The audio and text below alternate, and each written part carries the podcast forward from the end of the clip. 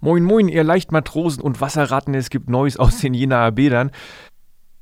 Neujahrsvorsätze werden bekanntermaßen nicht eingehalten und oft bereits im ersten Monat des neuen Jahres wieder über den Haufen geworfen.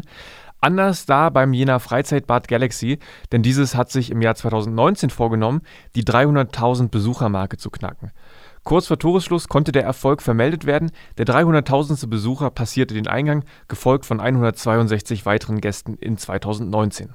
Damit liegt das Bad über den Besucherzahlen der letzten Jahre. 2018 kamen vergleichsweise nur 285.000 Gäste vorbei und davor waren es 280.600.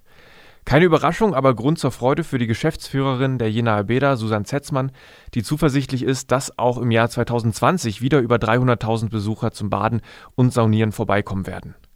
Vielleicht kommen dem Galaxy dabei die steigenden Preise für die Freibäder zugute, sodass die Gäste sich möglicherweise auch im Sommer für das Hallenbad entscheiden.